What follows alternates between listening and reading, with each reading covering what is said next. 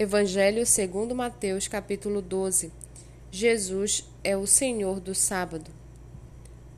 Por aquele tempo, num sábado, Jesus passou pelas searas, estando seus discípulos com fome, começaram a colher espigas e a comer. Os fariseus, vendo isso, disseram a Jesus: Olhe, os seus discípulos estão fazendo o que não é lícito fazer num sábado.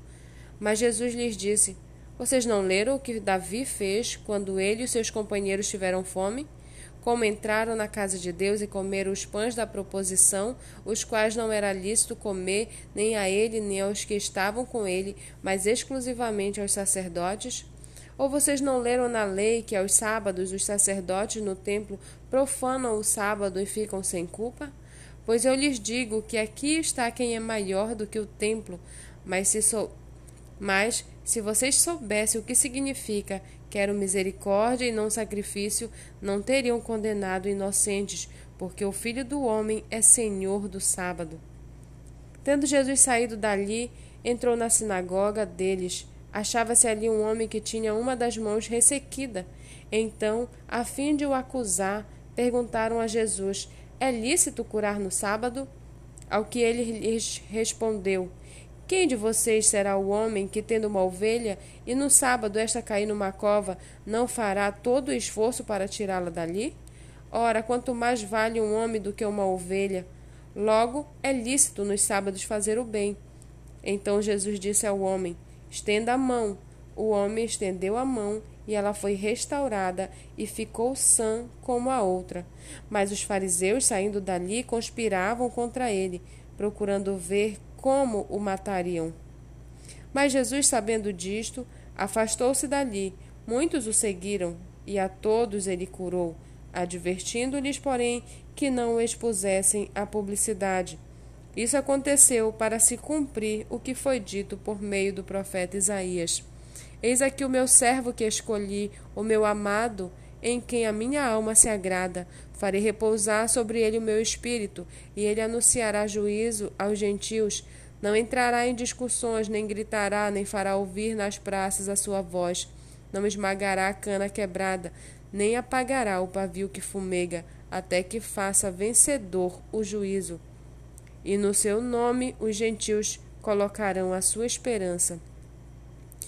Então trouxeram a Jesus um endemoniado, cego e mudo.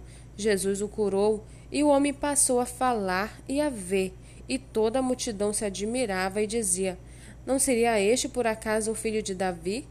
Mas os fariseus, ouvindo isto, diziam: Este não expulsa demônios, senão pelo poder de Beuzebu, o maioral dos demônios.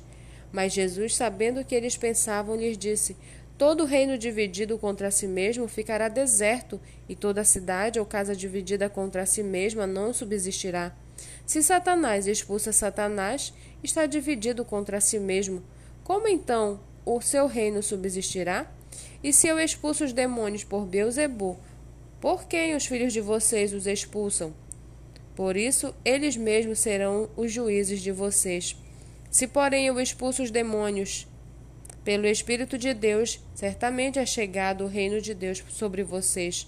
Ou como pode alguém entrar na casa do valente e roubar-lhes os bens sem primeiro amarrá-lo? E só então saqueará a casa dele.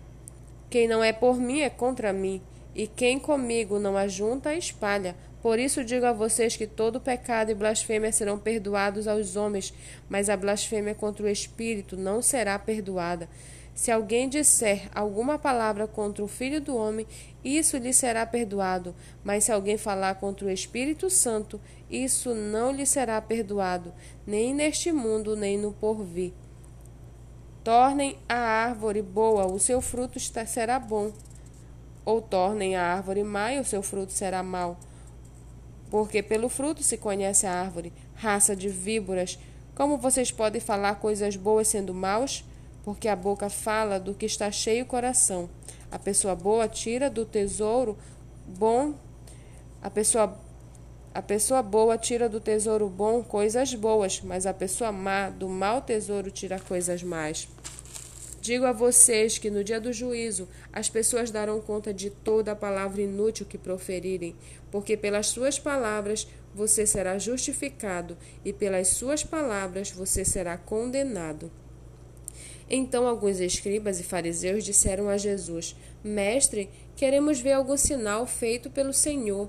Mas ele respondeu: Uma geração perversa e adúltera pede um sinal, mas nenhum sinal lhe será dado senão o do profeta Jonas. Porque assim como Jonas esteve três dias e três noites no ventre do grande peixe, assim o filho do homem estará três dias e três noites no coração da terra. Ninivitas se levantarão no juízo com esta geração e a condenarão, porque se arrependeram com a pregação de Jonas. E aqui está quem é maior do que Jonas. A rainha do sul se levantará no juízo com esta geração e a condenará, porque veio dos confins da terra para ouvir a sabedoria de Salomão. E aqui está quem é maior do que Salomão. Quando o espírito imundo sai de uma pessoa, anda por lugares áridos procurando repouso, porém não encontra. Por isso diz: Voltarei para minha casa de onde saí.